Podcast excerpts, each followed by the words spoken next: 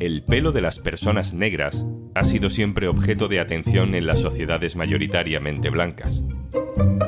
Tan rizado, tan redondeado, tan oscuro. Pero nos hemos preguntado alguna vez, ¿qué se siente cuando todo el mundo quiere tocarte el pelo? Soy Juan Luis Sánchez. Hoy en un tema al día, racismo por los pelos.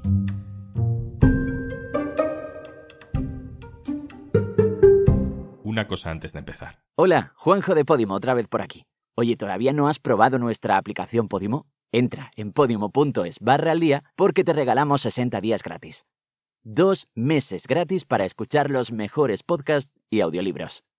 En Podimo Yo soy Laura Romero López, abogada y docente en Cartagena de Indias, Colombia, lugar donde resido actualmente. Laura Romero López es la autora del libro ¿Te puedo tocar el pelo? Nosotros no queremos hacerle esa pregunta, sino que queremos saber de dónde sale esa pregunta. De momento vamos a escuchar su historia. Cartagena es una ciudad caribeña, eh, una ciudad mayoritariamente negra. Yo empecé a hacer malizados permanentes en el cabello desde los 12-13 años hasta los 22 años más o menos. Y los comentarios siempre iban dirigidos a por qué lo hiciste, si te veías también con tu pelo liso. Además, justo era cuando ya terminaba la carrera de derecho y mira, eres una abogada y cómo es que vas a estar así, no estás presentable, no estás todas estas situaciones. Y en la calle, eh, cuando salía, la gente les generaba la curiosidad de saber si lo que estaba usando realmente era una peluca, porque es cierto que la mayoría de las mujeres iban era con el pelo alisado, pero cuando llego a Madrid en el 2016 es cuando esta pregunta se aparece en mi vida y es la pregunta, ¿te puedo tocar el pelo? Pelo negro, pelo exótico, pelo rizado, esponjoso. ¿Estás seguro, segura de que nunca has tenido al menos la tentación de tocarle el pelo a una persona negra? Hay gente que no pregunta, no pregunta, ¿puedo tocarte el pelo? Simplemente satisface ese impulso y lo toca. Una persona, bueno, no pasará nada, pero ¿y si te pasa durante toda tu vida, durante toda tu infancia? Era sentirme como un monito de feria, porque básicamente era muy raro que la gente quisiera tocarme el pelo. Jamás se me hubiese ocurrido decirle a una persona, oye, ¿puedo tocar tu cabello? Porque es que me parece muy rubio y muy lacio, ¿no? O tus ojos me parecen de un color muy llamativo, o eres muy alto, o eres muy bajo, o lo que fuese, ¿no?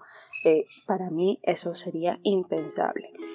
Habiendo gente que preguntaba, porque habían otros que directamente en cualquier estación de metro, en el supermercado, en lo que fuese, directamente iban y metían la mano en mi pelo, en un, en un bar o en lo que fuese. No solo es el color de piel lo que convierte a una persona en alguien racializado, es decir, alguien identificado como diferente por su aspecto físico. También el pelo juega un papel. Y el pelo no deja de ser parte de tu cuerpo. Básicamente entendemos el pelo como el elemento fenotípico por excelencia, aparte del color de la piel, para racializar a las personas negras. Yo soy hija de una pareja interracial. Mi madre es una mujer blanco mestiza, mi padre es un hombre negro. Entonces, cuando llego yo con mis trenzas hechas a mi casa, la primera pregunta o la reacción que hizo mi mamá fue, Laura, ¿y es que ahora quieres ser negra? Y para mí fue todo un descubrimiento. ¿no? Eh, en ese momento, claramente yo estaba en un proceso identitario y de reconocimiento muy fuerte. Mientras yo me alisaba el pelo, lo que estaba haciendo era menos negra, ¿no? Y podía ir asimilándome dentro de una cultura que me podría ver menos negra. Escuchamos a Laura y vamos entendiendo que el pelo de las personas negras nunca es solo pelo. Para mí, mi pelo ha sido no que me identifique como negra, sino para reafirmar mi negritud. Entonces las mujeres que se alisan el cabello no son negras, pues sí lo son, ¿no? Y, van a seguir siendo racializadas y van a seguir siendo tratadas como tal. Pues yo, en mi posición particular, pues lo hago también a través de mi pelo. Si uno se toma el tiempo de hablar con personas negras, descubrirá que el pelo siempre es protagonista de historias de infancia y adolescencia, y no siempre agradables. A veces marcan de por vida. Buscamos otra mirada, la de Maite, que pertenece a la Asociación Antirracista de Madres Afrodescendientes, es decir, madres con hijos e hijas negros, aunque ellas no lo son. Hola Juan, soy Maite, de la Asociación Antirracista de Madres de Afrodescendientes, UCUAYI. Vivimos a través de ellos la invasión con respecto a su pelo, entre otras cosas. Que se lo toquen, que es lo más habitual. Que lo nombren como pelo malo incluso. Que qué difícil tiene que ser peinarlo, es la tónica del día a día. Aprendemos a poner límites, tanto a conocidos como a extraños, y les damos herramientas para que ellos mismos pongan esos límites. No es una buena idea tocar el pelo de alguien, y menos sin pedir permiso. Todo se acentúa más en las niñas, pues de forma habitual son las que llevan el pelo largo, pero sucede también con los niños. Les queremos transmitir la idea de que el cuidado del cabello puede ser un lugar de autocuidado más allá de lo estético, que también es un elemento de autorreconocimiento, de sentimiento de comunidad, de orgullo, que en otras épocas fue motivo de castigo, que se ha ocultado incluso dañando el pelo para no ser reconocido o para entrar en los cánones estéticos blancos. Que no les impacte tanto lo externo y que se llenen de orgullo por quienes son. Estas madres les están dando seguridad a sus hijos y a sus hijas para expresarse, para decir lo que no les hace sentir bien. No hay más que escucharles. Ya estoy harta de que mis compañeros me toquen en pelo cuando digo que no y le quito las manos a todos. Pero como estoy ahora siempre me lo tocan y al final se terminan enredando más. Hablando así de cuidado, todos los compañeros metían arena con en, en el pelo y yo cuidadito, pero siempre llego a casa con arena. Y ya estoy harta de eso. Hay más capas en este tema del pelo. Está lo estético, está el respeto al cuerpo del otro, pero hay más.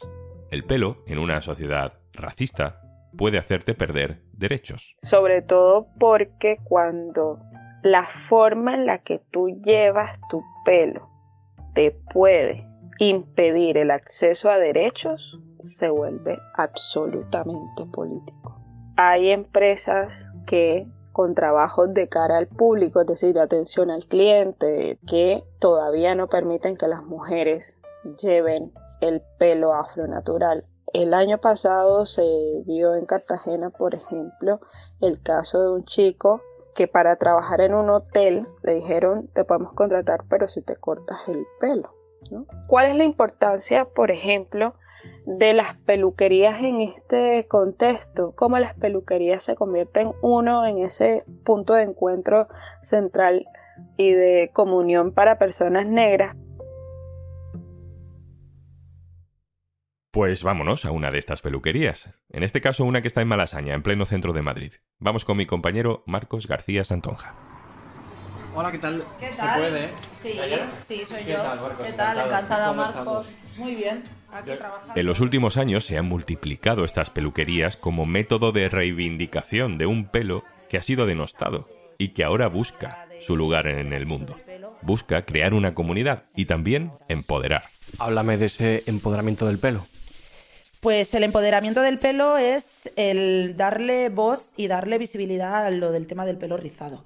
Eh, me parece que Daso no queda solo en una peluquería rizada, sino que también es una comunidad eh, para empoderar sobre todo a las mujeres negras con nuestro pelo natural, porque sí que se trata todo tipo de rizos y ahora cada vez más hay más peluquerías con el pelo, o sea, que tratan el pelo rizado, pero nunca va a ser el mismo trasfondo una mujer negra con su pelo natural que una mujer blanca con el pelo natural. Por mucho que ocurran mil situaciones, para nosotras no se trata solo del pelo, sino que se trata de nuestra vida en general, que lo vieran como pues como un una pequeña casa, ¿no? De decir, ok, aquí me siento segura y me siento feliz y contenta de poder contar mi experiencia y poder, pues no sé, conocer a otras personas que están en la misma situación que yo. En tu caso, siempre has llevado el pelo así, también hubo un momento de clic, de cambio. Eh, ¿Cómo ha sido esto? yo, yo he sido también chica de pelo alisado. a mí me alisaron el pelo la primera vez con nueve años. O sea, yo he llevado toda mi vida el pelo alisado y a raíz de ahí fue un conocimiento interno brutal porque, claro, yo no conocía mi pelo y a raíz de no conocer mi pelo había muchas cosas de mí que me di cuenta que no aceptaba, ¿sabes? He pasado por varias transiciones también, me he vuelto a hacer cosas que me he estropeado el pelo, pero sí, con 18 años empecé a llevar yo mi pelo natural. Marieli, hola, ¿qué tal?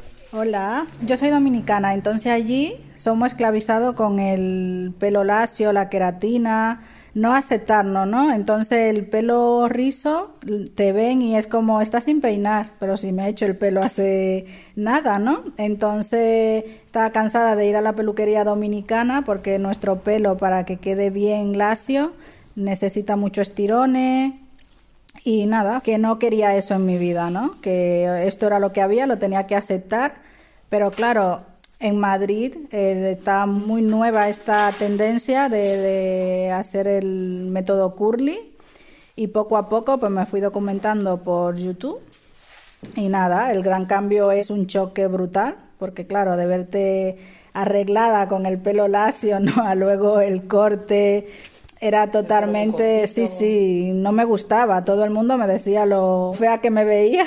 Esa era la animación, ¿no? No hacemos ese cambio por lo que nos van a decir, por cómo te juzgan. Porque al final, por ejemplo, ella es dominicana y en República Dominicana eh, lo del tema del pelo ya es, o sea, no es solamente el tema belleza, sino que se mete a todos los ámbitos, a los estudios, a los trabajos, a todo, que si no vas con el pelo alisado directamente o no te dejan entrar en clase o no consigues un trabajo, ¿no? Entonces creo que para ellas sobre todo el decidir eh, como salir de ese patrón de la sociedad y ir por libre y enfrentarse al mundo eh, es, o sea, no se queda solo en pelo, al final se queda en, en toda tu vida. Y eso es muy difícil porque tu vida y tu pelo y tu estética depende de otros, ¿no? Muchas gracias por contarnos. Nada.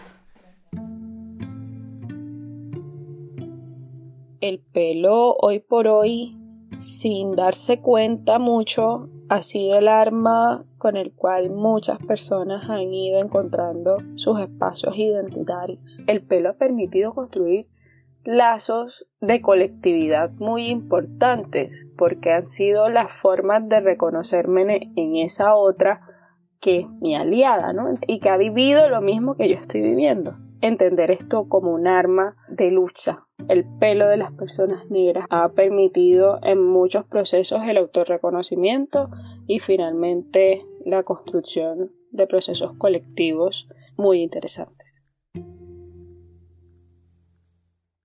Y antes de marcharnos...